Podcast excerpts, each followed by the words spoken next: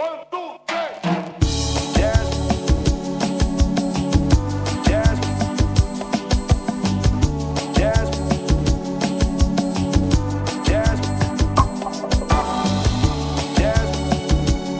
jazz welcome.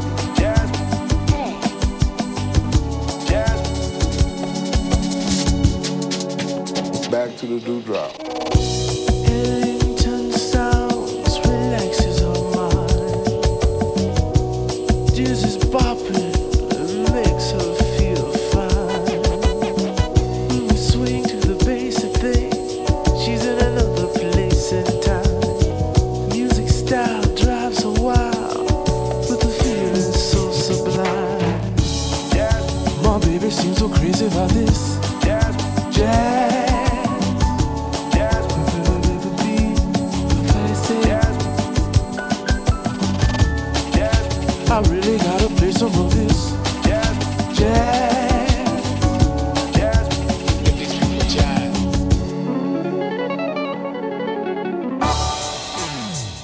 Back to